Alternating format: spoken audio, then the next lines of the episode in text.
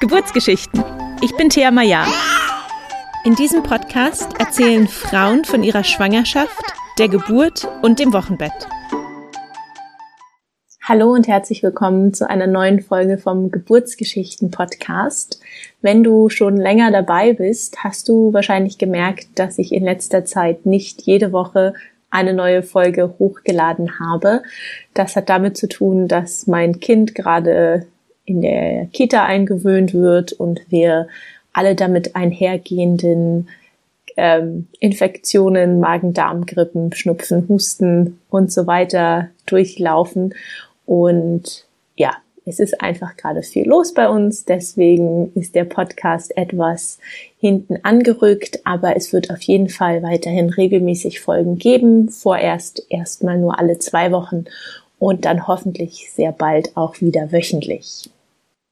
Um dir das Warten auf eine neue Folge vom Geburtsgeschichten Podcast zu verkürzen, möchte ich an dieser Stelle zwei Podcast-Empfehlungen aussprechen von zwei lieben Kolleginnen und Freundinnen von mir.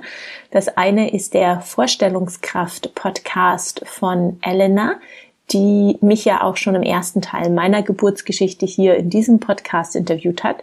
Und ich bin auch bei ihr zu Gast in ihrem Podcast gleich in der ersten Folge. Dort sprechen wir über das Thema Geburt und Geburtskultur.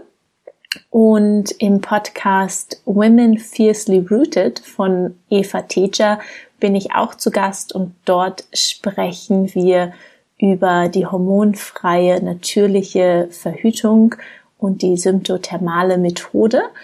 Ähm, auch eine sehr spannende Folge. Ich werde die beiden Podcasts hier in den Show Notes verlinken. Und nun zur heutigen Folge. Mein heutiger Gast ist Nina, die uns von ihren drei sehr unterschiedlichen, sehr spannenden Geburten erzählt. Die erste Geburt war im Krankenhaus, die darauf folgenden Geburten dann zu Hause.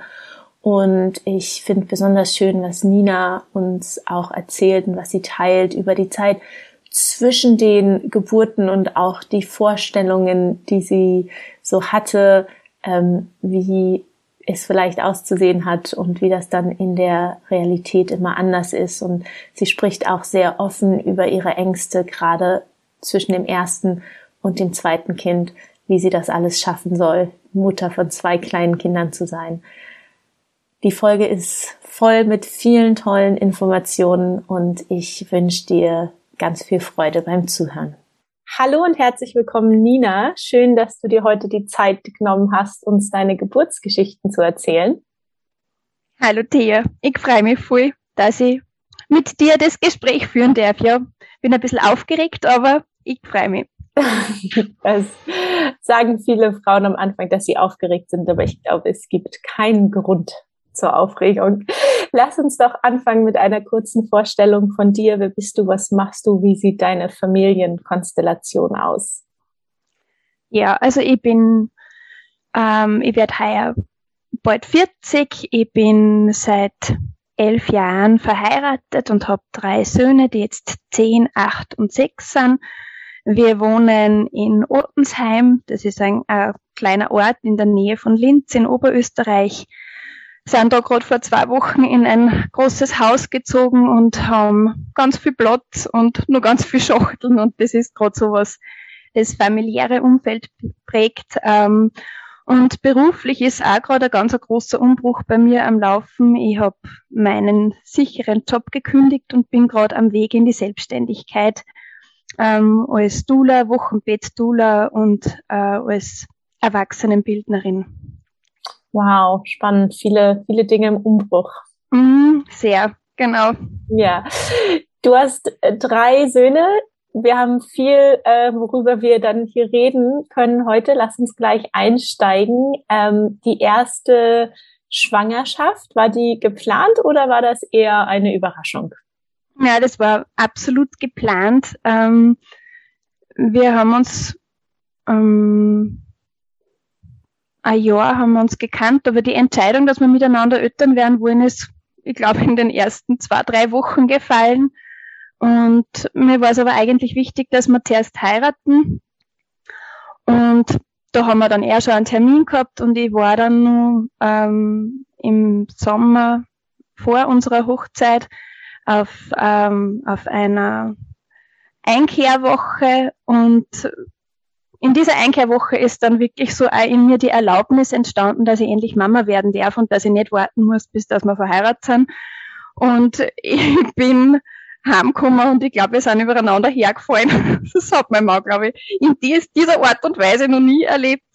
Ähm, aber das war um, ich glaube, es war um einen Tag spät und drum ist dann mein, mein großer Sohn einen Monat später dann in meinen Bauch einzogen, aber der hat anscheinend auch schon wirklich in den Startlöchern geschaut und hat darauf gewartet, dass er kommen darf.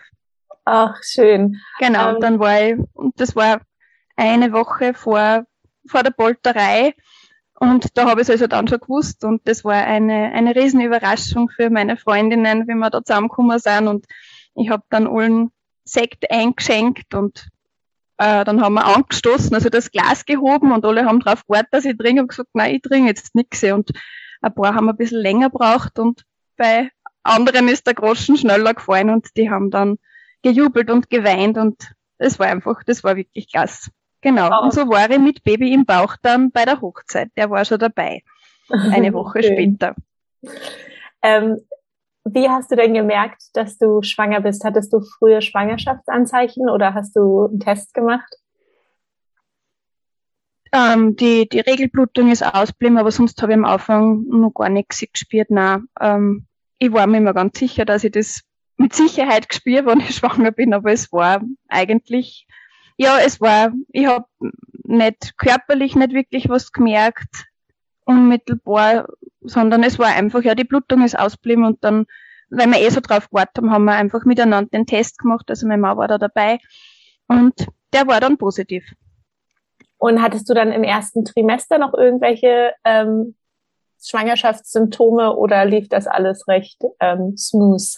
Na schon, also es war dann, ähm, wir haben, wir sind ähm, auf unserer Hochzeitsreise waren wir in Italien auf einem Hausboot unterwegs und da ist mir eigentlich nur recht gut gegangen und am letzten Morgen dann ist mir aber schlecht worden und ich habe ähm, über die über die Reling mich erbrochen und meine Mama hat das dann dann weiter immer so erzählt, na, da bin ich Fische füttern gegangen. Also da hat das mit der Morgenübelkeit angefangen und es war eigentlich nicht nur eine Morgenübelkeit, sondern die hat mich den ganzen Tag über begleitet und das Einzige, was geholfen hat, war Essen. Und darum habe ich auch ich hab über 20 Kilo zugenommen. Ähm, aber wenn ich gegessen habe, ist es mir eigentlich ganz gut gegangen und sonst habe ich habe ich keine Beschwerden gehabt, außer eben diese, diese Übelkeit und, und äh, immer wieder das Erbrechen. Und eben nicht nur im ersten Trimester, sondern das hat mich wirklich die ganze Schwangerschaft begleitet und dann auch, dann auch bei der Geburt. Also dieses Erbrechen, das war einfach Teil dieser ersten Schwangerschaft und ja. Geburt. Mhm. Kenne ich, kenn ich aus eigener Erfahrung auch. Ja. Nicht angenehm. Ähm, wie hast du dich denn dann ähm, mit deinem Mann auch auf die Geburt vorbereitet? Also seid ihr mit dem positiven Schwangerschaftstest zum Arzt gegangen oder habt ihr euch eine Hebamme gesucht? Und ja, wie seid ihr das Thema Geburt angegangen? Hm, also ich habe einmal eine Weile gewartet, weil ich, eben ich war eh, ich habe eh gewusst, dass ich schwanger bin, da muss ich nicht gleich zum Arzt laufen, war meine Herangehensweise. Ähm, wir haben es damals auch allen gleich gesagt, weil ich für mich das immer so gewusst habe, die Menschen sehen hier das an, wenn es mir gut geht und sie sehen mir auch, wenn es mir nicht gut geht. Und von daher wollte ich meine Freiheit einfach mit allen teilen und mir auch mit dem Risiko, dass vielleicht das Baby wieder gehen mag, aber mir, für mich war das einfach stimmiger, dass ich es von Anfang an erzähle. Und ich hätte es auch in Kauf genommen, dass ich halt dann alle erzählen hätte müssen, wenn es anders gewesen war. Also ich, hab, ich ja, wirklich einige Wochen gewartet bis zur, zur ersten Mutter-Kind-Pass-Untersuchung dann. Aber in Österreich, wir müssen ja quasi am Anfang zum Arzt gehen. Wir haben halt die Wahl nicht mit, mit Hebamme, die, dass die Hebamme die Schwangerschaft begleitet. Äh, und von daher habe ich mir einfach den nächstgelegenen gele gelegenen Arzt gesucht. Ähm, ja, das war, wie soll ich sagen, ja, ich habe mir dann in den anderen Schwangerschaften eine andere Ärztin gesucht. Genau, so, so kann man es dann formulieren. Okay. Ähm, und ansonsten habe ich einfach ganz viel zum Lesen angefangen und was mir ganz wichtig war, dass ich äh, einen, einen guten Geburtsvorbereitungskurs finde und habe da lang gesucht und hab, wir haben damals da in, in Micheldorf im Kremstal gewohnt, ähm, ungefähr dreiviertel Stunde äh, von, von Linz entfernt. Und ich habe dort in der Region für mich nichts gefunden. Also im Krankenhaus hätte es einen Geburtsvorbereitungskurs gegeben, aber das war nicht das, was ich gesucht habe. Und im Suchen habe ich dann ähm, in Linz im Eltern-Kind-Zentrum in der Figulestraße einen ganz einen Klassengeburtsvorbereitungskurs entdeckt, der ähm, über mehrere Wochen gegangen ist, wo einmal in der Woche am Abend einfach also ein, ein Treffen war. Ähm, da waren ganz unterschiedliche Menschen beteiligt, eine Physiotherapeutin, eine Hebamme, eine Kinderkrankenschwester, ein Mau war auch bei einem Modul dabei, aber ich weiß nicht mehr, was der vom Beruf war. Da ist ums Familie werden gegangen. Also es war nicht nur auf die Geburt hin, sondern auch schon eine Stillvorbereitung mit der Hebamme und auch schon mit der Kinderkrankenschwester, was erwartet uns mit dem Baby. Genau, also es war nicht nur Geburt, sondern auch wirklich äh, auf das Elternwerden eine Vorbereitung. Und in diesem Kurs, äh, also da war für mich das nur total klar, dass ich ins Krankenhaus gehe, weil Kinder kriegt man im Krankenhaus.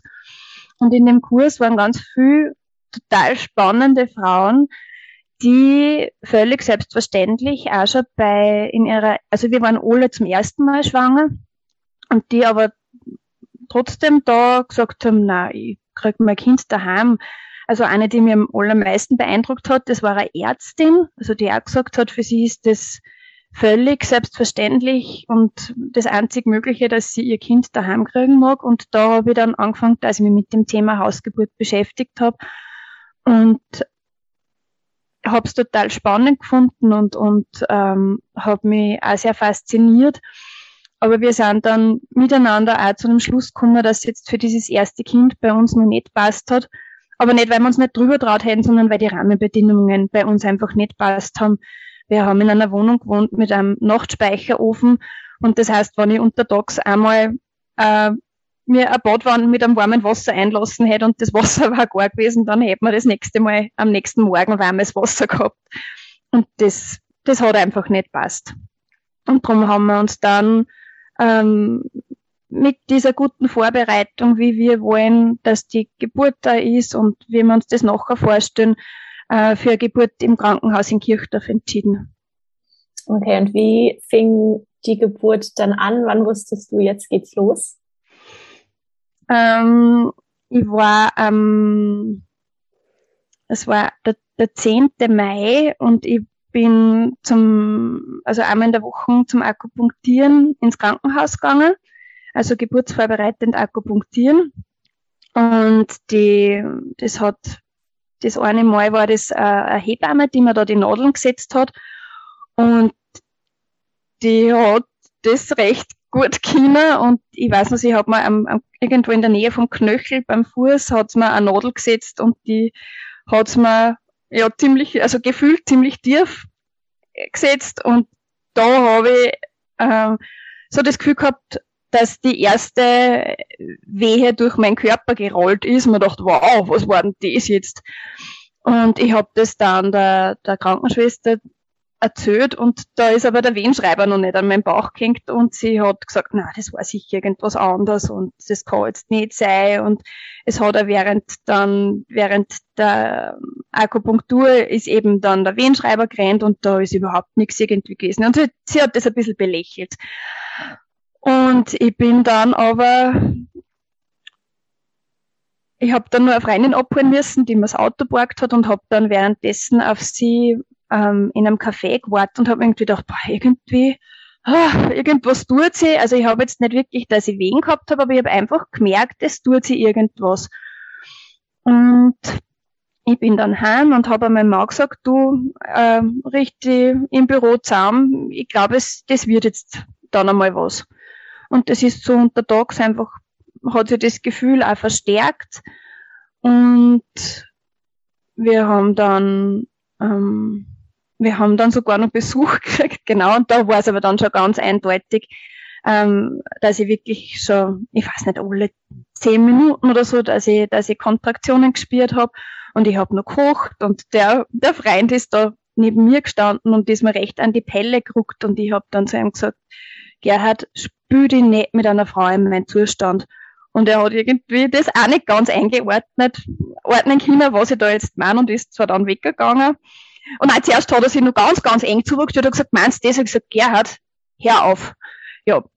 Und dann haben wir noch miteinander gegessen und ich habe dann irgendwann gesagt, so, ich, ich gehe jetzt einmal ins Bett, ich mag mich ein wenig zurückziehen. Und dann habe ich aber gemerkt, dass es mehr wird, dass ich das nicht mehr im Liegen gut aushalte, sondern dass ich mich hingekniet habe, ähm, wann wieder so eine, ähm, eine Welle dahergekommen ist. Und dann habe ich im Bett einmal geschrien, bitte schicken Gerhard jetzt heim, ich möchte gern bei mir haben.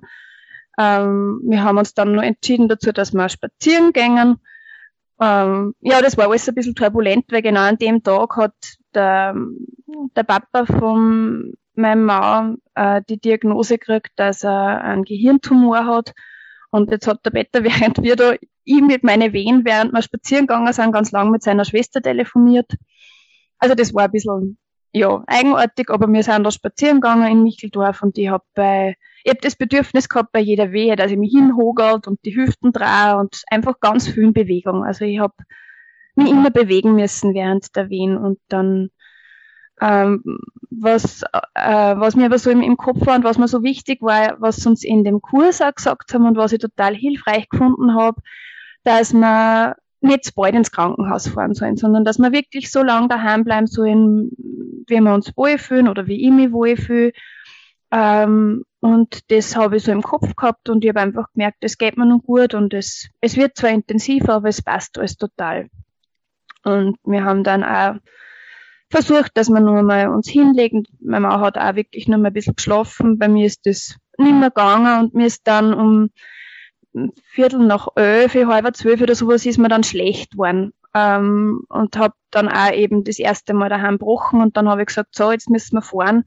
Jetzt fürchte ich mich, dass mir der Kreislauf geehrt wird. Ähm, jetzt passt einfach nicht mehr. Und wir haben aber ich glaube, mit dem Auto acht Minuten ins Krankenhaus gehabt, also ein ganz kurzer Weg und es ist sehr gut ausgegangen, dass ich im Auto selber entweder nur eine oder gar keine, das weiß ich jetzt nicht mehr, äh, Wehe gehabt habe. Also ich habe eine heraus nur verschnauft und dann sind wir eingestiegen, sind gefahren und dann die nächste, glaube ich, war dann schon wieder, wie ich wieder heraus war.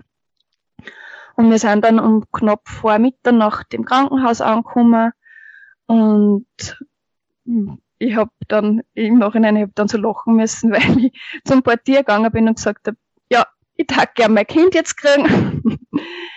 und es war ganz still im Krankenhaus und es war auf der Station, auf der Geburtenstation, war gerade nähernd, habe ich das Gefühl gehabt.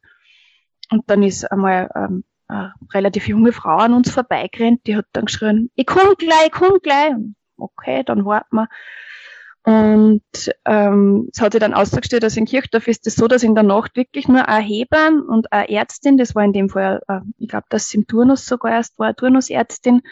Und dass das also ein sehr ein kleines Team auf dieser Geburtenstation ist in der Nacht und es war gerade eine Geburt am Laufen, wie wir gekommen sind. Also da ist gerade eine Frau schon mit dem, also nein, das Baby war schon da, die ist schon mit ihrem Baby da gewesen und und dann ist einmal die Hebamme gekommen und die hat mich halt untersucht. Das war dann, also die war total einfühlsam und hat aber trotzdem ihr Programm halt gemacht, was sie machen muss. Also sie hat mich auch zu Beginn dann gleich vaginal untersucht. Hat gesagt, das weiß, dass das unangenehm ist und das tut ihr leid, aber das muss einfach sein und äh, und hat aber dann auch gleich gesagt, wie es mit dem Wehenschreiber, ah, da tut sie schon wirklich was, boah, das habt ihr gut gemacht, das sind schon gescheit effektive Wehen äh, und auch von dem, wie weit der Muttermund schon offen ist. Also sie hat gesagt, das hat's gerade recht gekommen, das passt echt super. Und dann hat sie uns in unser Kreiszimmer gebracht, dann hat sie noch gefragt, was braucht's denn? Und ich habe gesagt, Martin am Ball, das und das möchte ich gern. Und dann hat sie gesagt, hat sie gelacht, hat gesagt, ah, ich habt einen guten Kurs gemacht, ihr wisst, was braucht's.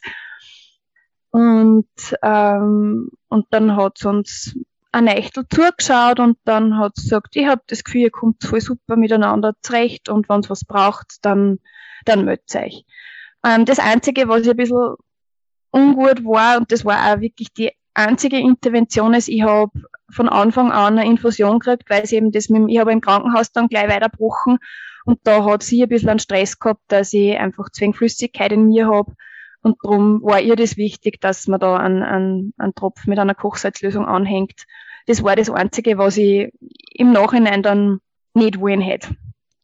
Ja, hat er dich ähm, eingeschränkt, der Tropf in deinen Bewegungen? Ja, schon ein bisschen, aber wir haben das, wir haben das gut hingekriegt. Also da hat mir dann auch der Better geholfen oder sie. Also ja, aber es ist, ich habe trotzdem am Boden eben mit dem Boy meine Sachen machen können.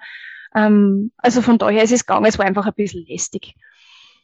Ähm, ja, und so ist es halt einfach dahingegangen. Also es war da knapp nach Mitternacht und ähm, und dann haben wir irgendwann, also es war, es war anstrengend, es war wirklich voll anstrengend und ich habe dazwischen gesagt, ich mag nicht mehr, ich will nicht mehr, weil ich eigentlich, entweder habe ich eine Wehe gehabt oder ich habe gespieben, also im abwechselnd. Also ich habe kaum Verschnaufpausen gehabt, wo ich wirklich mich ausrasten hätte können, ähm, weil das Brechen einfach nicht aufgehört hat. Das ist wirklich bis ziemlich zum Schluss ist das gewesen.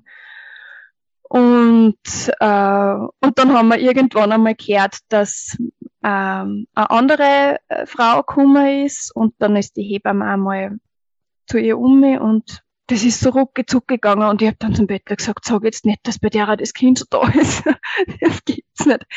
Äh, ich mag nicht mehr. Und da hätte die Hebamme gerade für die Frau das Wasser eingelassen gehabt. Und das ist aber dann so schnell gegangen, dass dann gemeint hat, na ja, dann ist die Badwanne jetzt für sie frei. Das war das, was ich eigentlich gehofft habe. Also ich habe mir das gewünscht, dass, äh, dass das eine Wassergeburt wird und das hat sich so gefügt, dass die Badwanne eben für mich frei war. Vorher, was ich auch noch erzählen mag, was auch so lustig war, ähm, ich bin eben fast immer nur äh, im Vierfüßer gewesen. Und die Turnusärztin war total nervös. Also ich habe die ganze Zeit einen Wehenschreiber oben gehabt äh, und die Turnusärztin war ganz nervös, weil die Kurven nicht schön war. Und die Hebamme hat sie dann zu mir hingekniert und hat ihr das dann gezeigt und hat gesagt, schau, wenn die Frau kniert, ist natürlich der Kontakt nicht da. Und wenn wir uns dazu knieren und da für eine Weile einmal das aufhalten, dann sehen wir, dass es passt, dass es dem Baby gut geht, dass es ihr gut geht und dann können wir es wieder in Ruhe lassen. also das war total schön, dass sie da so eine Ruhe gehabt hat.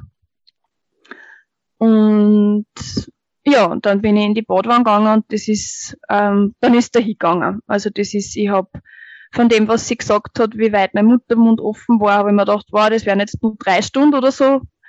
Äh, in meinem, ich bin sehr, ein, ein sehr, ein, ein ah, wie soll ich denn sagen? Nein, ich habe zwei zwei, zwei Seelen sozusagen in mir, eine recht eine gespürige und die andere aber sehr kontrollierend und sehr im Kopf. Und da hat die Kopfstimme dann wieder gesagt, naja, drei, sieben Zentimeter, das dauert nur drei Stunden. und es ist aber im Wasser eben rasend schnell dann gegangen und es war total intensiv und also da habe ich, das war so der einzige Moment, wo ich kurz einmal wirklich für mich das Gefühl gehabt habe, ich verliere jetzt total die Kontrolle und es hat dieser Druck nach unten, es war fast nicht zum Aushalten und ich habe geschrien und sie ist dann gekommen und hat gesagt, so, und jetzt beruhigen wir uns wieder und das Schreien, das hilft überhaupt nichts und einfach schnaufen wieder. Und das hat mir total geholfen. Also ich habe das braucht, dass man da, also das hätte nichts, das hätte man nicht gut, da wenn das meine Mama mit mir gemacht hätte, dann wollte die hinter mir gespielen. Äh, ich habe den Blickkontakt zu einer Frau braucht, die mir einfach beim Schnaufen hilft, die auf die ich mich konzentrieren kann und also das hat mir total gut da, diese Frau vor mir, ob das jetzt die Ärztin war oder eben die Hebamme war dann bei der anderen Geburt, weil es da im Nachhinein dann Komplikationen gegeben hat und die war ein bisschen ratlos, eben die Ärztin wieder und ich habe gesagt, einfach mit mir schnaufen, bitte mit mir schnaufen. Und die hat das dann gemacht und dann sind wir auch wieder gut ein Stückchen weitergekommen und ähm, und dann habe ich so das, ähm, ja, wirklich die ganz, ganz, ganz brachiale Kraft nach unten gespürt und was, boah, was ist das? Und dann, ja, jetzt kommt's. Und das ist total schnell gegangen. Ähm, ich habe ein paar Mal angeschoben und sie hat gesagt, nicht so, nicht so fest, nicht so fest, das ist nur alles heil und es soll so bleiben und ein bisschen kontrollierter. Und ich habe trotzdem das Gefühl gehabt, dass ja total schnell gegangen ist und dann habe ich gesagt, was ist jetzt, was ist jetzt? Und dabei hat's dann äh, hat es dann schon in der, in der Hand gehabt und am Wasser und, und ich habe gesagt, was ist jetzt los? Und sie meint, ja, er ist schon da. Und ich habe gesagt, was er? Warum er? Ja, er ist schon da. Und dann hat's man auf den Bauch gelegt und ich habe dann das kleine Popschal in der Hand gehabt und habe dann auf meiner Hand den Hodensack auch noch gespielt und dachte, okay, das ist wirklich ein Bub. Also wir haben es uns vorher nicht sagen lassen und ich war mhm. hundertprozentig davon überzeugt, dass ich eine Tochter kriege. Und ich habe nur während der Geburt gesagt, ich fries am Besen, wann das ein Bub ist. Ähm, ja, und so war unser erster Bub da. Und ich habe zwar jetzt erst gemeint, dass ich nicht sagen mag, wie er heißt, aber das passt zu der Geschichte so dazu. Das, ich sag's jetzt trotzdem und es passt. Ähm, er hat nämlich ganz, ganz viel dunkle Haare gehabt, eine richtige Löwenmähne. Und er hat nicht geweint, wie er da war, sondern er hat ganz herzhaft gegähnt, äh, ganz weit im Mund aufgerissen. Und meine Mama hat gesagt, na, das ist aber wirklich ein Leo. Mit diesem Löwen, mit dieser Löwenmähne und dem, und dem Genen. äh, genau. Und so war es ein Leo, unser erster Sohn. Und, und er war da. Genau. Ähm, weil wir noch zwei Geburten ja haben, nur ganz kurz zum Wochenbett und der Stillbeziehung. Also, wie hat das Stillen geklappt? Konntest du ihn gleich anlegen? Ja. Und also, wie hast du das Wochenbett erlebt? Der Leo war ein Naturtalent vom Trinken her, vom Stillen. ähm, ich habe mir einfach zugelegt, dann wie ich im Bett gelegen bin und er hat von sich aus sofort ähm, andockt und hat zum Saugen angefangen und irgendwann war dann die Hebamme gekommen und hat gemeint, na, jetzt schauen wir mal, ob er trinken kann. Ah, ja, trinkt eh schon. Und es war, also das war mit dem ersten ganz, ganz unkompliziert. Ähm, ich habe das nur zu eifrig umgesetzt, was wir eben im Geburtsvorbereitungskurs gelernt haben, mit dem Brustwechseln, dass ja die Produktion angekurbelt wird. Also ich habe ganz, ganz, ganz viel Milch gehabt und ich habe eher das Problem gehabt, eben, dass ich zu volle Brüste gehabt habe und dass das für einen, für einen Leo ganz anstrengend war, diese Milch überhaupt wegzutrinken. Und da habe ich ein bisschen braucht, dass sie das eingependelt hat, dass ich eben nicht so oft wechseln muss, ähm, dass ähm, für eine Mahlzeit auch Seiten reicht und dass ich vorher ausstreichen muss, dass er eben nicht so überfordert ist von dem, was daherkommt.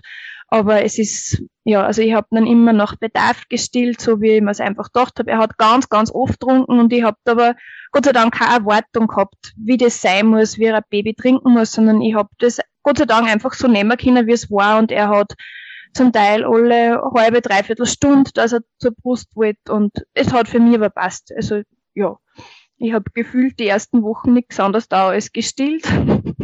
Ja.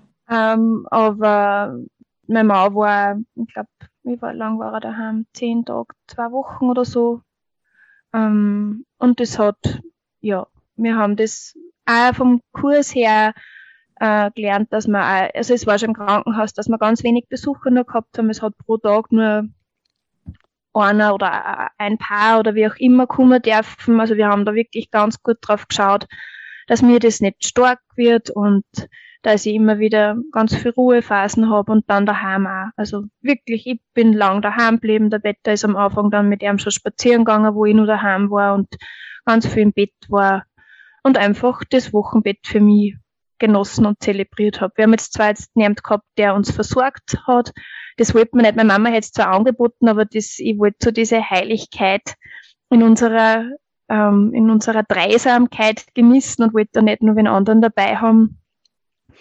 Ähm, das habe ich dann bei den anderen anders gemacht. Aber das war so das erste Wochenbett und ja, war, war für mich eine sehr äh, erfüllende Zeit, weil ich eben endlich dort war, wo ich schon so lange hin wollte. Ich war ähm, 29, wie der Leo auf die Welt gekommen ist und ich habe bei meiner Matura, also mit, mit 18, war das Einzige, was ich gewusst habe von meinem Leben, dass ich Mama werden will. Und da habe ich eh dann lang warten müssen und von daher war das für mich keine brutale Umstellung aus einem anderen Leben aus, sondern es war ähnlich so, wie ich es schon so lange wollte.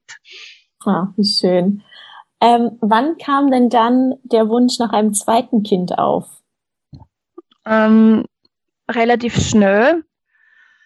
Ähm, eher aus, aus, also dass wir zwei Kinder wollen, das war immer klar und aus, aus pragmatischen Gründen. Ich habe mir einfach gedacht, ich glaube, es ist gescheiter, wenn es näher beieinander sind und wir haben dann, also der Leo ist im Mai auf die Welt gekommen und wir haben eigentlich dann ich habe ab, obwohl ich voll gestillt habe und der Leo wirklich viel getrunken hat, ich habe ab ähm, November, Dezember irgend so wieder eine Blutung gehabt und wir hätten ab Dezember eigentlich schon dann das zweite Kind eingeladen. Und der wollte aber noch nicht. Und das hat dann ähm, dauert bis also ein Dreivierteljahr fast. Und da habe ich mir dann schon damit abgefunden gehabt, dass halt eben, weil der Leo noch getrunken hat, dass halt einfach nur nicht sein will und nicht sein soll. Und das war dann auch, da war der Leo anderthalb, war er unglaublich anstrengend, noch nicht ganz anderthalb, ein bisschen über ein Jahr und drei Monate. Und er war ein sehr ein forderndes Kleinkind. Also da habe ich die Babyzeit das erste Jahr viel mehr genossen. Für mich ist dann so richtig anstrengend worden, wie er über ein Jahr war ähm, und, und auf einmal ist dann eben die Blutung wieder ausblieben und ich habe zum Peter gesagt, Peter, ich glaube, ich bin wieder schwanger und er hat sich voll gefreut. Und wow, mir hat's voll gestresst. Und ich war dann wirklich schwanger, aber ich habe mich eigentlich dann zu dem Zeitpunkt lang nicht freuen können, weil ich mich einfach wirklich so davor gefürchtet habe, wie das wird mit mit dem fordernden Großen und einem Baby, wie ich das irgendwie schaffen soll. Ähm, ja, also es war sehr herausfordernd für mich wirklich. Äh, also und von daher was habe ich mir dann oft gedacht, das war wirklich gescheiter gewesen, wenn er, wenn er früher gekommen war, der zweite, weil da der Leo einfach nur, da, da war es mir noch nicht so stark. Ähm, genau. Also es war dann sogar so weit, dass wenn man wer anderer ein anderes Baby nur zum in gegeben hat, dass ich fast eine Panik gekriegt und gesagt, nimm das Kind wieder, ich halte das nicht aus. Also es war ja wirklich zart und es sind dann auch in der, während der Schwangerschaft ist im Bett sein Papa dann tatsächlich gestorben, also wo man ja vor dem Leo, wo die Diagnose gekommen ist. Und meine Oma ist drei Tage später gestorben. Also es war äh, ja sehr herausfordernd, diese Schwangerschaft, obwohl es jetzt eben, ich habe wieder keine, eigentlich keine dramatischen Beschwerden gehabt, aber so das, das rundherum war einfach sehr anstrengend. Ich habe ganz oft ein schlechtes Gewissen gehabt dem Baby im Bauch gegenüber. Ja, genau, das war nicht so, nicht so, wie man es gewünscht hätte.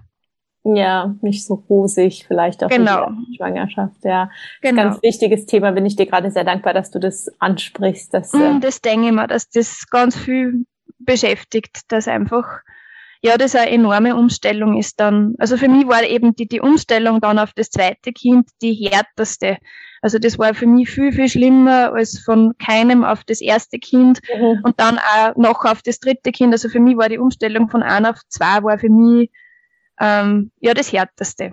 Ja, ähm, ging es dir denn in der Schwangerschaft ähm, wieder so schlecht? Musstest du dich wieder, Entschuldigung, übergeben oder war die Übelkeit diesmal kein Thema? Ja, schon, nein, oh ja, aber nicht ganz so schlimm wie bei der ersten Schwangerschaft, aber es war wieder, also ich habe wieder ähm, gut 20 Kilo zugenommen, weil einfach Essen das war, was mich stabil gemacht hat. Und ja. dann habe ich mir aber schon gedacht, und ich habe da Gott sei Dank auch eine Frauenärztin gehabt, die das sehr entspannt gesehen hat, im Gegensatz zu dem ersten Team da in der Orde.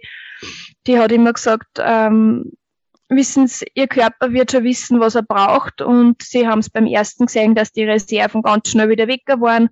Und von daher, ihr Körper macht das voll gut und das passt schon so, wie es ist. Und also die hat mir da nie einen Stress gemacht, dass ich so schnell so viel zugenommen habe sondern hat mich in meinem Körpergefühl immer sehr bestätigt und bestärkt. Das hat mir recht gut da.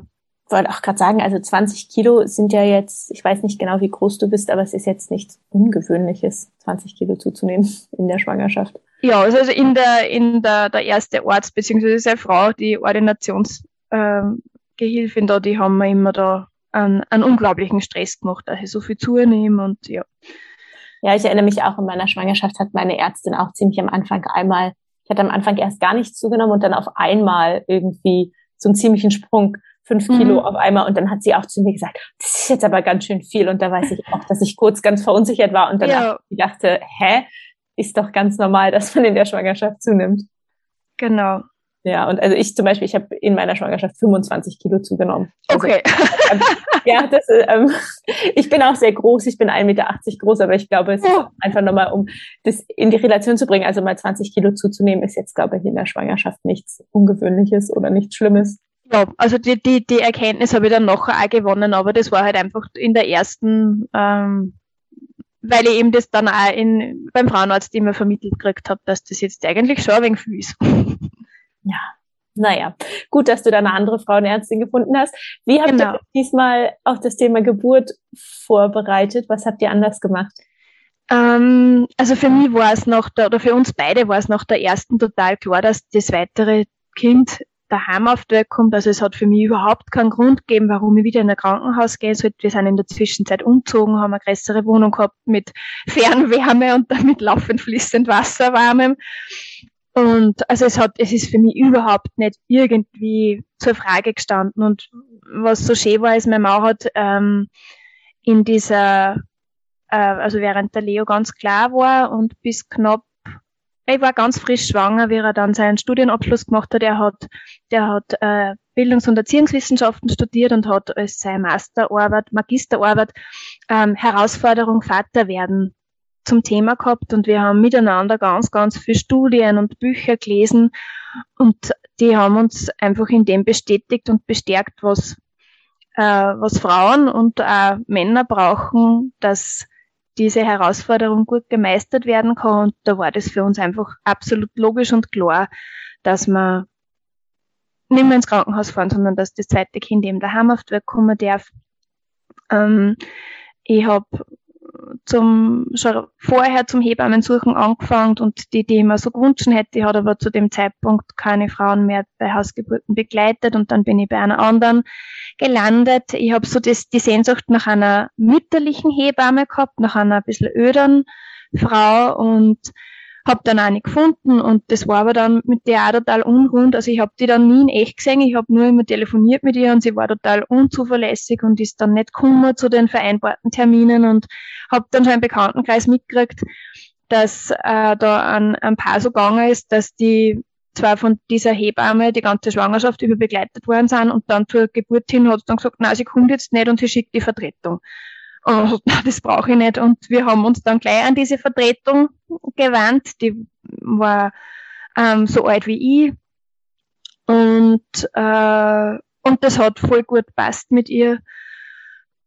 Ähm, also auch schon in der Schwangerschaft dann und ähm, ja, also das hat wirklich einfach gut passt äh, mit dieser Hebamme und die und von der Vorbereitung her, ich habe mich so gut vorbereitet gefühlt, nur von dem, was ich bei der bei dem ersten Kurs gelernt habe und ich habe auch ganz, ganz viel zum Recherchieren angefangen, also unabhängig auch von der Diplomarbeit vom Beta, sondern einfach für mich ähm, zu Geburten. Ich habe ganz viel Videos mir angeschaut gehabt, wo es da, ja, 2011 war das noch gar nicht so arg viel, dass man so Hausgeburtsvideos von, von Frauen gefunden hat. Ähm, und und habe mich da so eigentlich recht gut vorbereitet gefühlt gehabt, ja. Wie fing die Geburt dann an? Wann wusstest du, jetzt geht's los? Und meine Frage auch, äh, fällt mir vorher noch ein, wie habt ihr das im Vorhinein auch geplant mit Leo? Weil mhm. der war ja quasi auch zu Hause. Gab es jemanden, der sich äh, um Leo kümmern sollte während der Geburt oder wie war das? Genau, also meine Mama hat zu dem Zeitpunkt nur in Bregenz gewohnt, also relativ, also wir waren da in Linz daheim und meine Mama hat in Bregenz gewohnt und es war aber so ausgemacht, dass sie ähm, ein paar Tage vor dem errechneten Geburtstermin einfach kommt und da ist. Ich habe irgendwie nicht den Stress gehabt, nachdem der Leo ist, er ist zwei Tage vor dem Termin gekommen, habe ich mir gedacht, das wird jetzt beim zweiten Kind, wo wir auch wieder nicht gewusst haben, was wird, äh, ähnlich sein und sie war dann da und ähm, und das war einfach so der Plan, dass, dass meine Mama eben für ihn da ist und, und einfach dann, dass wir schauen, wie das einfach dann ist. Also ich war da nicht jetzt fixiert drauf, dass er weg muss oder wir haben einfach gesagt, wir schauen, wie das kommt. Und ich war an dem Tag, wo dann der zweite zur Welt gekommen ist, nur in Yoga für Schwangere. Und ah, ich habe, es war so unglaublich anstrengend der Tag und ich habe dann so in die Runden gefragt, sag mal, ist euch das heute alles so stark oder was ist denn los?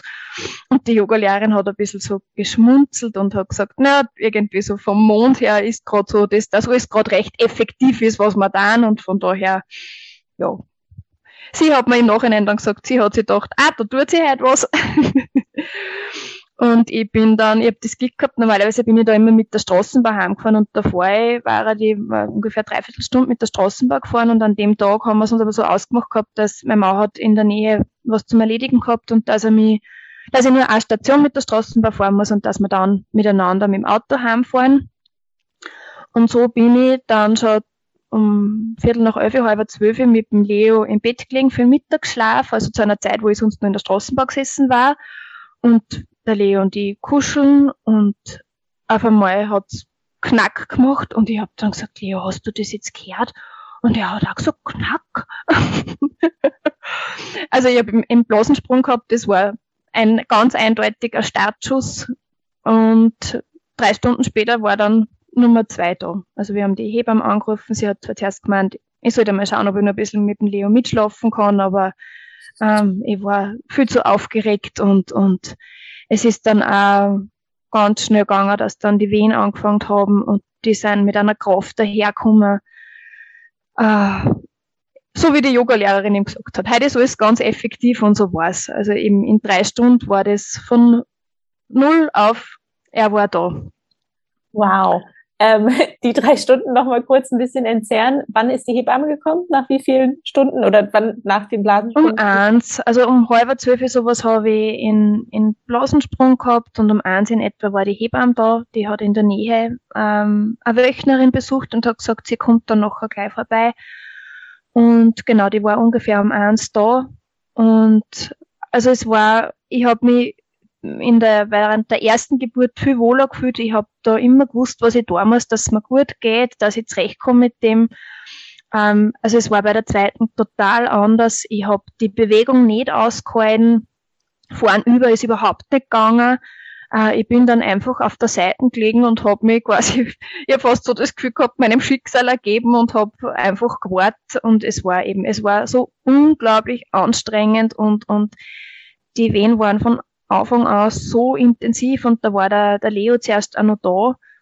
Äh, und ich habe dann irgendwie so gesagt, bitte tat's dann weg, ich halte ihn nimmer aus, äh, es geht nimmer. Und meine Mama war dann ausgegangen mit ihm und er hat geschrien und gebrüllt wie ein Spieß. Und ich habe dann zum Better gesagt, Better, bitte geh mit mit ihm, ich halte das nicht aus, dass ich weiß, er muss so schreien und ich komme mit der Hebamme allein nicht gut zurecht, es, es passt. Und er ist halt dann gegangen und zwei Minuten später ist er wieder da gestanden und gesagt, was ist denn jetzt los? Ja, der Opa ist im Stürgenhaus gestanden und der Leo hat gesagt, Opa, und es war alles okay. Und, äh, und damit war dann der Peter wieder da. Da muss man dazu sagen, das ist auch so schön. Meine Eltern sind seit über 20 Jahren geschieden und ähm, kommen aber ganz gut miteinander aus. Und meine Mama hat meinem Papa eben, wie es losgegangen ist, ein SMS geschrieben und hat einfach geschrieben, es geht los. Einfach, dass er Bescheid weiß.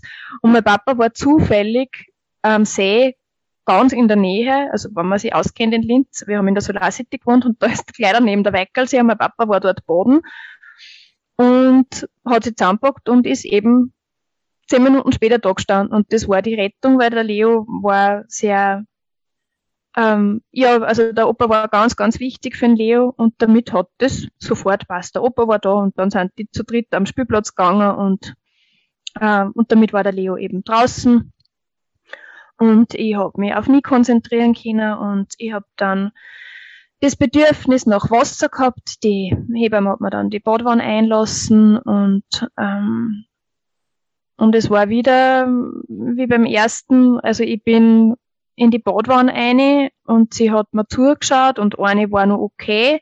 Und dann hat sie gemeint, äh, sie geht jetzt geschwind was essen, weil sie selber ganz früh schwanger war. Äh, also im, ersten Drittel. Sie muss jetzt geschwind was essen. Und, äh, und ich war eben die eine Wehe in der Badwanne und es hat nach unten gedruckt und ich habe geschrien, man, das spürt sich so auch wie beim Leo ganz zum Schluss, das gibt's ja nicht. Und sie, sie hat dann einmal bei ihrem äh, Flässel abbissen und ist gekommen und hat dann geschaut und gesagt, ja, Nina, das Baby kommt wirklich schon. Und dann haben wir aber beschlossen, dass ich aus der Badwanne raus soll, weil es einfach zu eng war. Das ist relativ eine kleine Badwanne gewesen und und da war dann irgendwie die Frage, wie soll ich da jetzt nur rauskommen? Ich habe gesagt, ihr müsst mir einfach Zeit lassen. Und ich weiß nicht mehr, wie ich rausgekommen bin. Ich weiß nur, dass ich da gestanden bin. Zittert habe ich alles wir und, und, ähm, und ich habe halt dann den richtigen Moment abgewartet. Aber wie ich dann wirklich da drüber gekommen bin über die Badwanne, dass ich dann davor kniert bin, das weiß ich nicht mehr. Das nächste, was ich dann weiß, ist, dass ich davor eben kniert bin ähm, und dass ich äh, dass ich ganz kontrolliert ähm, andruckt habe, weil ich, also beim, beim, bei der ersten Geburt habe ich eine kleine Verletzung ähm, an der Scheide oben innen gehabt und die, da habe ich mich einfach gefürchtet, dass mir das wieder passiert und dass das weh tut. Und das habe ich bei der zweiten Geburt das ganz, ganz, ganz langsam gemacht und die Hebamme hat mich immer so gelobt, wie super, dass ich das mache und so kontrolliert und das ist ja unglaublich, dass das geht und äh, und im Nachhinein habe ich mir gedacht, mei, er war so viel geschmeidiger rausgekommen und ich habe dann eigentlich zurückgehalten, weil ich mich so viel gefürchtet habe. Vor dem, dass er heraus ist und dass, also dass außer da weh tut und dass er heraus ist, weil man dachte, mal so lange drinnen bist, weiß ich, dass ich zurechtkomme mit meinen zwei Händen. Also das war so dann das Fazit nach dieser Geburt. Und dann, ja, und dann war er da und und sie hat, sie hat wieder gesagt, ich habe ja vorher noch gesagt, ich möchte nicht, dass man sagt, ob es ein Mädel oder ein Bub ist. Und sie hat dann gesagt, er ist da. Oh. Also sie hat mir es wieder verraten. Und äh, ja, es hat, es hat passt. Genau.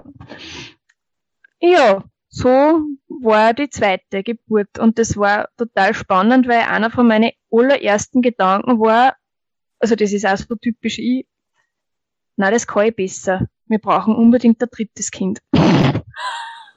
Okay. Ja, also es war nicht jetzt so, das war, na, das will ich nicht mehr wieder, sondern na, das, das muss irgendwie anders gehen, dass das noch cooler ist.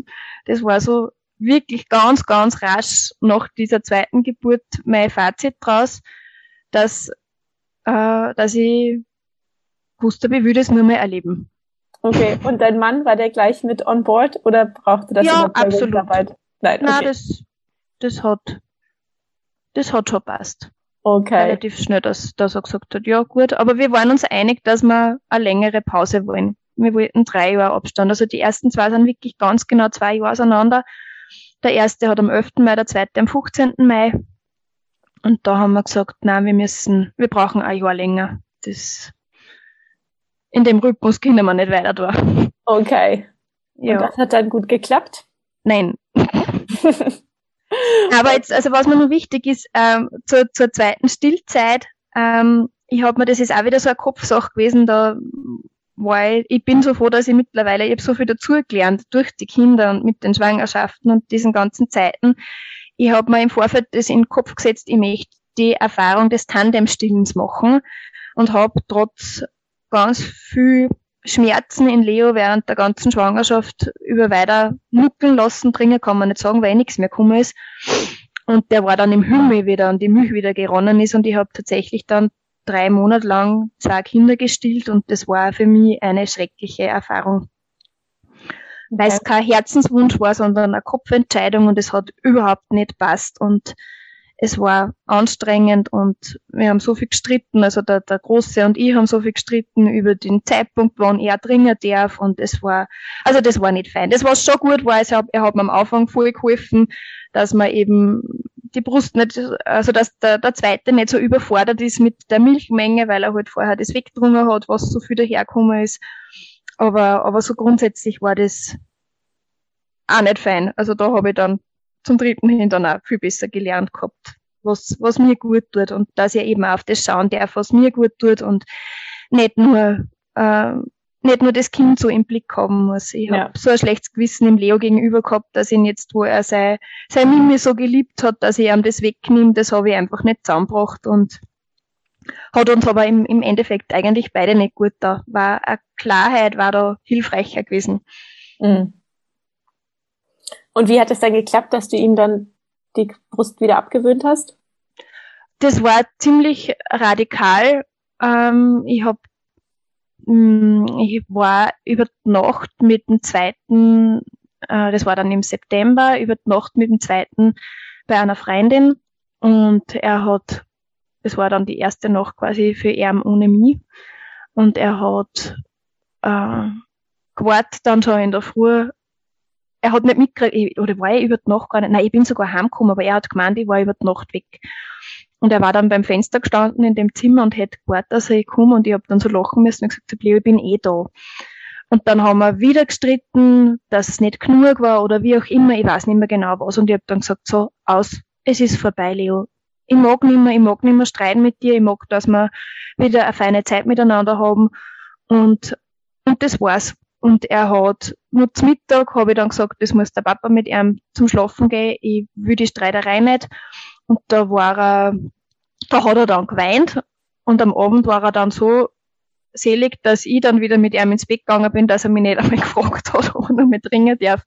Also das war dann einfach, es hat dann passt. Der, der Zeitpunkt hat dann auch für ihn passt. Ähm, er hat dann viel, viel später irgendwann einmal hab ich, hat er gefragt, ob er es nur mal probieren darf, aber da hat er es dann nicht mehr können. Und, und damit hat das, hat das wirklich dann, hat passt und es ist uns dann auch wieder viel besser miteinander gegangen. Ach, schön. Dann, ähm, du hattest gerade schon erwähnt, es hat nicht geklappt, euer Plan, drei Jahre zu warten zwischen den Kindern. Ähm, ja. Beziehungsweise ungefähr zwei Jahre zwischen den Schwangerschaften. Das heißt, du warst dann nach einem Jahr ungefähr, einem Jahr und ein paar Monaten wieder schwanger. Ja, genau. Ähm, ich habe dann im Nachhinein immer gesagt, die drei haben sich das ausgemacht schon im Vorfeld, dass sie alle zwei Jahre auf die Welt kommen wollen. Es ist jedes Mal der gleiche Zyklus gewesen also vom, vom, von den Jahreszeiten her, es ist nur der dritte um drei Wochen später, weil ich davor eine Brustentzündung gehabt habe. Die erste überhaupt. Ähm, da hat man von der, von der Trage, ich habe den zweiten am Rücken tragen und die Trage hat man irgendwas an der Brust abgeschnürt und das hat sich dann ja, furchtbar entzünden und ich habe ganz hohes Fieber gekriegt und habe Schüttelfrost gehabt und es unglaubliche Schmerzen und das dürfte mir meinen Eisprung verschoben haben und das habe ich nicht bedacht und habe dann, wir waren nämlich auch lustig, zwei meiner Söhne sind äh, in Hochzeitsnächten entstanden, nicht in unserer, aber in Hochzeitsnächten. wir waren dann bei einer Hochzeit und äh, und ich habe eigentlich gemeint, dass ich die Regel kriege, und im Nachhinein dann wieder, ich habe mich so unglaublich schön gefühlt bei dieser Hochzeit und auch der Better gesagt, du bist, du riechst so gut und du bist so schön und wir haben in der Nacht ist dann äh, in, in wie heißt in der in der Höhe gibt's kein Sünd und der Julius ist über, weiß ich nicht wie viel tausend Meter entstanden am Berg. Äh, genau, da ist der Julius dann, da habe ich den nächsten Namen auch schon gesagt, es ist wurscht, das passt her. Ähm, ist dann der dritte eingezogen in meinen Bauch und das wollte ich aber auch überhaupt nicht glauben. Ich habe dann, ah, jetzt kommt aber Trägel wirklich das nächste Zwicken und na, es ist wieder nicht gekommen und ähm, so ist das dahingegangen und irgendwann habe ich mir dann gedacht, so, ich glaube, ich glaube, ich bin schwanger. Und ich habe dann, es muss irgendwie rund um unseren Hochzeitstag gewesen sein, allein ich einmal einen Test gemacht, der war noch negativ. Da war dann mein Mauer angefressen auf mich und gesagt, der möchte da gern dabei sein. Jetzt haben wir dann den zweiten dann miteinander gemacht und ich gesagt, ich will es gar nicht wissen. Schau du nach. Und er hat nachgeschaut und gesagt, ja, da kommt das dritte. Und das war zuerst einmal ein bisschen ein Schreck, weil das eben dieses erste Jahr mit beiden Kindern, das war für mich jetzt rückblickend gesagt wirklich das aller, aller anstrengendste. Also das war, ja, also ich war wirklich am Semmel und ich war also sehr mit meinen Kräften sehr am Ende und, und ähm, der Hannes hat, hat ganz viel geschrien. Der hat mit einem halben Jahr angefangen, jede Nacht zu schreien. Und wir haben alles Mögliche probiert und haben nicht gewusst, was los ist mit ihm. Und so ist dann genau, so bin ich in die dritte Schwangerschaft und ich hätte mir das so ausgemalt gehabt, dass ich das so bewusst mache, dass ich ganz genau weiß, so jetzt lassen wir das Baby ein und jetzt kommt's und jetzt weiß ich, dass ich schwanger bin und und das war einfach wieder anders, als ich mir das vorgestellt habe. Und aber so an und für sich war die, die dritte Schwangerschaft am allerentspanntesten und ich habe mich dann auch äh, doch relativ schnell dann voll auf das Baby gefreut und habe die Schwangerschaft genossen, weil ich einfach für mich gewusst habe, das wird jetzt das letzte Mal sein. Ähm, und ich habe die Erfahrung schon von zwei Schwangerschaften gehabt und ich habe auch die Gelassenheit schon gehabt, dass ich es sowieso nicht allen Kindern so recht machen kann, wie ich es dem ersten recht machen habe Kinder in meiner Empfindung nach. Und von daher war das eben, ja, war ich da schon viel entspannter und es hat mich bei weitem nicht so gestresst und, und ich habe mich wirklich gefreut drauf und habe mich auch in einer ganz einer eigenen Art und Weise wieder auf diese Geburt vorbereitet. Mir hat in der ersten Schwangerschaft eine Frau erzählt, wie ich so gefragt habe, kann mir das überhaupt nicht vorstellen, wie das Kind da rauskommen soll, wie soll denn das gehen?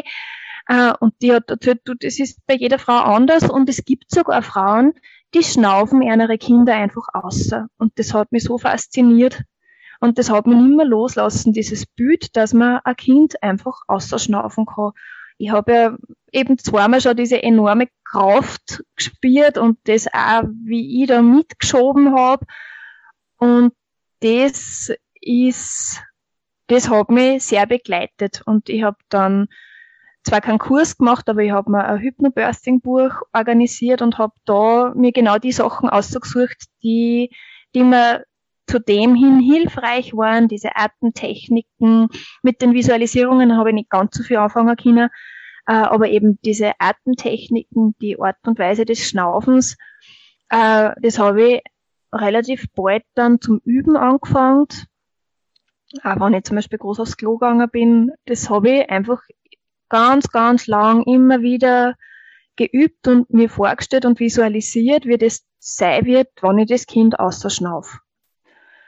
Also das war so die Vorbereitung auf die dritte Geburt, dass ich da mich sehr auf das konzentriert habe und ähm, auch mit der Hebamme viel über diese Angst vor dem Schmerz äh, geredet habe und war es wieder die gleiche Hebamme wie bei der zweiten Geburt? Na, weil die zu dem Zeitpunkt selber schwanger war. Ah, okay. Zu ihrem zweiten, genau. Okay. Also es war wieder eine andere Hebamme, aber auch, ich sage mal, die war jetzt eher ein bisschen wie vom Alter her wie eine große Schwester, auch wieder nicht die mütterliche, ähm, äh, aber es hat, das hat auch gut passt. Genau. Und von daher habe ich mich sehr gut vorbereitet gefühlt auf die Geburt. Ich habe auch dann rückblickend immer wieder ich war in der Schule, war Mathematik mein Lieblingsfach und ich habe mir auf Mathematik-Schularbeiten immer unglaublich gefreut. Das war so eine kribbelige Anspannung, eine, eine Vor, also schon eine, eine Aufregung, aber immer mit der Gewissheit, ich kann das. Äh, ich bin voll neugierig, was kommt, aber ich kann das. Und das war ein ähnliches Gefühl für mich vor meinen Geburten, so die Aufregung, bah, wie wird das? Aber immer die Gewissheit und die Zuversicht, ich kann das. Und so habe ich auch auf die, auf die dritte Geburt hingewartet. Ähm, an und für sich, also so, so vom, vom rundherum war es wieder sehr anstrengend. Ich habe ähm, äh, ja, ich war recht am Limit auch mit den zwei größeren, also der, der große war vier und der, der nächste war zwei und es war einfach eine sehr erfordernde Zeit und ich hätte mir ein bisschen mehr Unterstützung auch erhofft. Ähm, meine Mama war wieder da, aber wir haben dann auch voll gestritten, weil sie für mich, ich habe das Gefühl gehabt, sie hat nur für, mein, für meine Kinder Verständnis gehabt und hat mir gesagt, ich soll nicht so schimpfen mit einer. Und ich hätte es einfach braucht, dass gesagt hat, schau, leg dich hin, mach eine Pause, ich nimm die Kinder und schau du für die und das das hat irgendwie nicht geschafft. Und ich habe dann gesagt, so kann kein Kind auf die Welt kommen in der Stimmung, ich halte das nicht mehr aus. Und dann ist sogar einmal weggefahren und hat kurz überlegt gehabt, ob es heimfährt. Und wir haben uns dann nur, es hat dann nur ein extrem schönes, klärendes Gespräch gegeben, wo ich auch gesagt habe, ich will einfach nicht mehr, dass du meine Art und Weise, wie ich Mama bin, kritisierst. Das steht dir nicht zu. Du hast du hast nicht zwei so kleine Kinder nebeneinander gehabt, meine Brüder und die sind sechs Jahre auseinander, gesagt, du hast diese Erfahrung nicht gemacht und du weißt nicht, wie es mir geht. Und darum möchte ich, dass du aufhörst, dass du das verurteilst, wie ich das mache. Ich gebe mein Bestes und ich will das einfach nicht mehr. Und das hat's voll gut nehmen können, Gott sei Dank. Und, äh, und so, nach diesem Gespräch hat's dann doch endlich losgehen dürfen, nachdem wir schon so gewartet haben. Ich war mir wieder sicher, äh, dass nachdem der zweite auch zwei Tage vor dem Termin gekommen ist, dass auch der dritte zwei Tage vor dem Termin kommt. Das war nicht so. Und außerdem wollte ich drei Mainkinder haben. Das war auch nicht so. Weil der Geburtstermin vom dritten war der 1. Juni.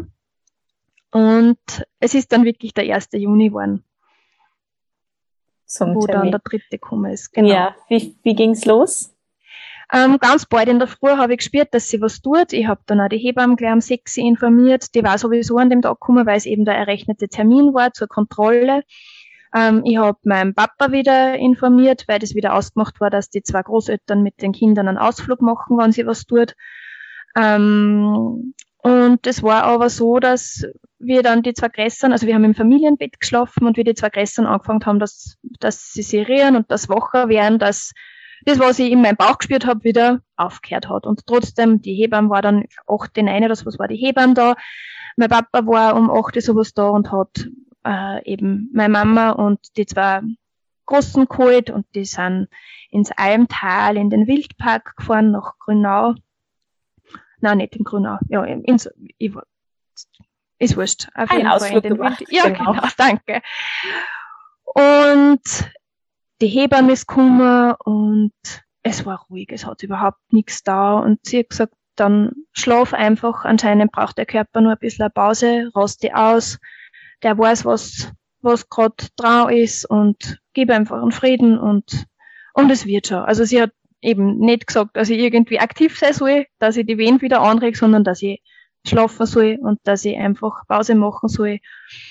Und es hat sie den ganzen Tag über nichts da und wir haben dann gesagt, das gibt's jetzt dann die Großeltern weg und es muss sie doch jetzt was tun, das kann doch nicht sein. Und wir haben dann auch miteinander geschlafen, wir gesagt, vielleicht stoßt das an und es hat sie nichts da, einfach nichts. Und dann hat um, ich glaube um halb fünf oder sowas, hat meine Mama mal angerufen und gefragt, und was ist los? Gesagt, das tut sie nichts. Und dann hat sie gesagt, ja, dann kommen wir aber wieder heim, weil jetzt werden sie und es wird irgendwie ein bisschen anstrengend. Und wir haben aufgelegt, und zehn Minuten später haben die Wehen wieder angefangen. Und ich habe gelacht und gesagt, das ist ein witziges Würmchen da im Bauch. Jetzt weiß er, dass die Brüder heimkommen und jetzt, jetzt tut er wieder was. Und, ähm, und ich habe gekocht, wir haben, also die sind dann heimgekommen, wir haben miteinander gegessen. Und ich habe meinem Papa noch gesagt, bitte halt bereit, äh, wenn das dann was wird, dass du wieder kommst. Also der wollte heimfahren, der hat ein wenig Pause braucht und der hat sich dann gedacht, hat er mir nachher gesagt, da kommt halt kein Kind, so wie du tust, du kochst, du tust ganz normal, wie soll denn da jetzt dann ein Kind kommen? Das hat sie eher gedacht, aber er hat gesagt, ja, ja, passt eh, bin eh erreichbar. Und eben, wir haben gegessen miteinander und dann sind wir noch, wie gesagt, ich möchte wieder spazieren gehen, also ich habe schon recht regelmäßige, auch kräftige Wehen gehabt, aber es war bei der ersten Geburt so, dass beim Spazierengehen es wieder ein bisschen weniger geworden ist und ich habe gesagt, ich möchte das gern wissen, wie sie das, wie, was sie tut und ich möchte gern spazieren gehen. Und wir sind spazieren gegangen und ich habe immer wieder meine Pausen gemacht und meine Mama hat gesagt, du nicht die Hebamme anrufen? Und gesagt, na, na, es, es passt nur und, und ich glaube nicht, dass das jetzt, dass sie da jetzt was, also dass das jetzt so schnell geht. Und dann hat Gott sei Dank er aufs Klo müssen und jetzt haben wir deswegen umdrehen müssen. Und er hat schon gesagt, soll ich die holen, weil er mir schon angesehen hat, dass ich schon gut gearbeitet habe. Aber es ist mir mit dem Schnaufen immer nur total gut gegangen. Mein Kriterium war ein bisschen so, ich habe beim ersten hat lang eben das Bewegen gereicht und irgendwann habe ich anfangen müssen, ich habe das dann gesagt, zum Singen, also zum Mittönen. Und auf das hätte ich eigentlich jetzt bei der dritten Geburt auch gewartet, dass es so intensiv wird, dass ich mit dem Schnaufen nicht mehr zusammenkomme, sondern dass ich zum Tönen anfangen muss. Und nachdem ich noch nicht getönt habe, war es noch nicht so tragisch, habe ich mir gedacht. Und wenn wir dann daheim waren, habe ich ihm dann erlaubt, dass er die Hebamme anruft und dass er ihr sagt, sie soll um neun da sein. Äh, weil mein Plan war, dass um 8 Uhr die Kinder schlafen, dann habe ich ein wenig Pause und dann kommt sie um 9 Uhr und dann darf das Kind kommen. Das war mein Plan. und äh, wir haben uns dann aufgeteilt, dass der, der Better mit dem Mittleren, also mit dem damals Kleinen ins Bett gegangen ist und ihm im Großen und ich bin mit ihm auf meiner, in meinem Gebärzimmer auf der Matratzen gelegen und habe ihm vorgelesen und habe ihm erklärt, Leo, wenn ich eine Pause mache, dann habe ich gerade eine Wehe, dann muss ich schnaufen und wenn die wieder vorbei ist, dann kann ich wieder weiterlesen. Und er hat ganz geduldig immer gewartet Und ich hab gehört, dass drüben der Mittlere brüllt und brüllt und brüllt. Und, ähm, und hab dann zum Leo gesagt, du, ich gehe jetzt doch zum Mittleren und der Papa kommt zu dir, weil das, das wird nichts, da tut er mir so leid. Und bin halt umgegangen ins Schlafzimmer und ähm, der Better hat ist da geblieben. Ich habe mich zum zweiten dazugelegt und der Wetter ist halt während einer Wehe da geblieben und hat dann während der Wehe, also er wollte mir einfach zuschauen, ob es passt, und dann hat er mich während der Wehe gefragt, ist eh alles okay, kann ich was tun für die? Und spätestens da hätte ich merken müssen, wie weit ich eigentlich schon bin, und ich habe dann angefangen, hey, mich nicht an, während einer Wehe, du weißt eh, dass du mir da nicht helfen kannst. und er hat dann sich gedacht, okay, gut, dann gehe ich. Und er ist zum Leo gegangen und wird gerade anfangen zu erklären, was jetzt dann passiert, dass jetzt dann die Hebamme kommt und dass dann das Baby kommt. Und ich war mit dem Hannes alleinig im Schlafzimmer und die erste Wehe, die daherkommt, ähm, mit der habe ich gespürt, so, jetzt ist der Muttermund offen. Und da habe ich auch so einen, einen tiefen, so, oh! und der Better hat das im anderen Zimmer drüben gehört und hat sich gedacht, scheiße, ich weiß, was das heißt. Äh, genau, dann habe ich einer geschrien, so, das Kind kommt jetzt. Da war es ungefähr, ich glaube, 20 nach 8, die Viertel nach 8, 20 nach 8, sowas war es da. Die Hebamme war auf 9 bestellt. Ähm, und dann sind meine Mama und der Better im Bett vor mir gestanden, ein bisschen ratlos, ja, was tun wir jetzt? Dann habe ich der Mama gesagt, nimm bitte den Hannes wieder, der war gerade eingeschlafen, weil ich mich nicht rühren kann ja, und was jetzt? Ja, wie geht's bitte ins Kinderzimmer um? Dann ist die Mama mit den zwei Buben ins Kinderzimmer gegangen. Und der Bett ist vor mir gestanden und dann hat er, ich hab so viel lachen müssen, er hat das Fenster zugemacht, das war ihm wichtig, und er ist in die Küche gelaufen und hat einen Wasserkocher zugestellt. Und dann ist er vor mir gestanden mit dem Handy und ich gesagt, was tust du denn jetzt? Ja, Rettung anrufen. Ich gesagt, Peter, du brauchst jetzt keine Rettung anrufen, das Kind kommt jetzt. Okay, okay. Dann habe ich gesagt, legst mir ein Safedex unter, die Unterhosen musst man ausziehen. Ich habe gespürt, dass der Kopf schon kommt. Ich habe gesagt, du musst die Unterhosen weg da und, und, äh, und dann war so dieser Moment, wo ich, auf den ich so gewartet habe, dass ich den, den Drang gespüre zum Eintauchen. Und dann hat's Klick gemacht in meinen Kopf und ich, mir ist der Satz gekommen, den ich da gelesen habe, wann dieser Drang kommt, einfach drüber schnaufen, einfach weiter schnaufen. Und ich habe einfach weiter geschnauft und ich habe nie angedacht und ich habe einfach weiter geschnauft und so, was ist das cool.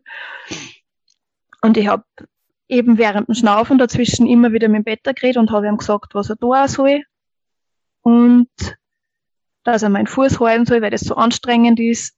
Und dann ähm, und dann habe ich irgendwann gesagt, was siehst du denn jetzt? Ähm, und er hat gesagt, ja, der Kopf und die Schultern sind so da. Habe ich gesagt, dann dann zieh, zieh's aus, weil ich spüre, es ist kein Halt mehr da, es passt, es ist alles okay. Ähm, und, und dann ist er da gestanden und dann hat er, es war wieder ein Bub, dann hat er halt gesagt, so, es ist, ich hab's eh vorher schon gesagt, es ist ein Julius, wir haben immer nur einen Burmernamen gehabt. Und dann hat er mir einen Bauch gelegt und dann haben wir der Oma und den Brüdern geschrien. Und die hat's gar nicht glauben können, weil sie hat gesagt, sie hat, war gefühlt nur fünf Minuten in dem anderen Zimmer. Und dann waren wir da alle miteinander und haben, haben dann bestaunt und begrüßt und der Mittlere ist gekommen und hat ihm ganz, ganz zärtlich ein Bussi am Kopf gegeben und dann hat er geschaut und so, Kopf nass. Und ja, und so haben wir dann auf die Hebamme gewartet. Beziehungsweise der Bett ist dann ganz grün und Nasen gewesen und ist beim Fenster gestanden und hat Luft geholt. Luft geschnappt und dann ist mein Papa gemütlich dahergekommen und hat halt so gescherzt und gesagt, na, geil, tut sie eh nix. Den haben wir eben eher angerufen gehabt, das tut sie jetzt wirklich was, er soll bitte wieder kommen und wie er dann so zugeht zum Haus, sagt er, geil, tut sie eh nix. Und der Peter sagt, oh ja, oh ja, er ist eh schon da. und ja, der Papa ist hereingestürmt und ihr seid der Wahnsinn. Ich gesagt, nicht so laut, Papa, schau, da ist er. Ja, dann, Ach, schön. Und dann kam die Hebamme dazu. Genau, dann ist die Hebamme gekommen und nur ein bisschen später die Hebammenschülerin, die dabei sein hätte dürfen, die war ganz enttäuscht, dass Spock gekommen ist. Und die, die Hebamme hat aber dann aber gesagt, du, ähm, da hast du jetzt nicht so viel versammelt, weil da haben wir nichts zum Tor gehabt. Das ist, da du einfach nur zuschauen können. Das ist, da du jetzt nur gesehen, wie es geht, wann einfach alles rund ist und wann alles passt. Es war dann auch total interessant, weil sie es dann gefragt hat, was fällt da denn auf, da jetzt so mit der Nachgeburt. Ja, da ist ganz wenig Blut. Und dann hat sie das erklärt, dass wenn eben eine Geburt so entspannt abbrennt und wenig Adrenalin oder kein Adrenalin im Spiel ist, dass dann eben auch weniger Blut da ist. Und das war so ein interessanter Lerneffekt, trotz allem für die Hebammen-Schülerin. Und die hat dann auch im Leo die, die Plazenta erklärt mit den Eihalten, was man da alles sieht. Der war da ganz neugierig und, und der wollte das unbedingt wissen und sich genau anschauen. Hat da dann zumindestens da was zum Tor gehabt. Ja, sehr schön. Nina, wir sprechen jetzt schon seit über einer Stunde. Ich habe das Gefühl, wir könnten wahrscheinlich noch eine Stunde dranhängen, ähm, aber ich glaube, es ist jetzt Zeit, das hier dann auch zu einem Abschluss zu bringen. Vielen Dank, dass du uns auf diese Reise deiner wirklich sehr äh, spannenden Geburten mitgenommen hast. Danke. Vielen, vielen Dank, Thea, dass ich das erzählen habe dürfen. Es war, ich habe es in den letzten beiden Tagen so immer wieder anderen auch erzählt gehabt, diese Geschichten, weil es doch schon so lang aus ist. Es ist zehn, acht und sechs Jahre her. Und es war total schön, da nur mal in diese Erinnerungen einzutauchen und die erteilen zu dürfen. Und, ähm, und ich glaube, dass ganz, ganz wichtig ist, dass äh, Frauen eben auch so, so positive Geburtsgeschichten hören dürfen, dass Geburt einfach was unglaublich Faszinierendes, Kraftvolles und Schönes ist und, und ja, und darum bin ich sehr dankbar, da bei dir das erzählen zu dürfen. Dankeschön. Wenn dir die heutige Folge gefallen hat und du etwas für dich mitnehmen konntest, würde ich mich sehr freuen, wenn du diese Folge und den Podcast mit anderen teilst oder bei deinem Podcast-Anbieter eine 5-Sterne-Bewertung für den Podcast abgibst. Vielen Dank.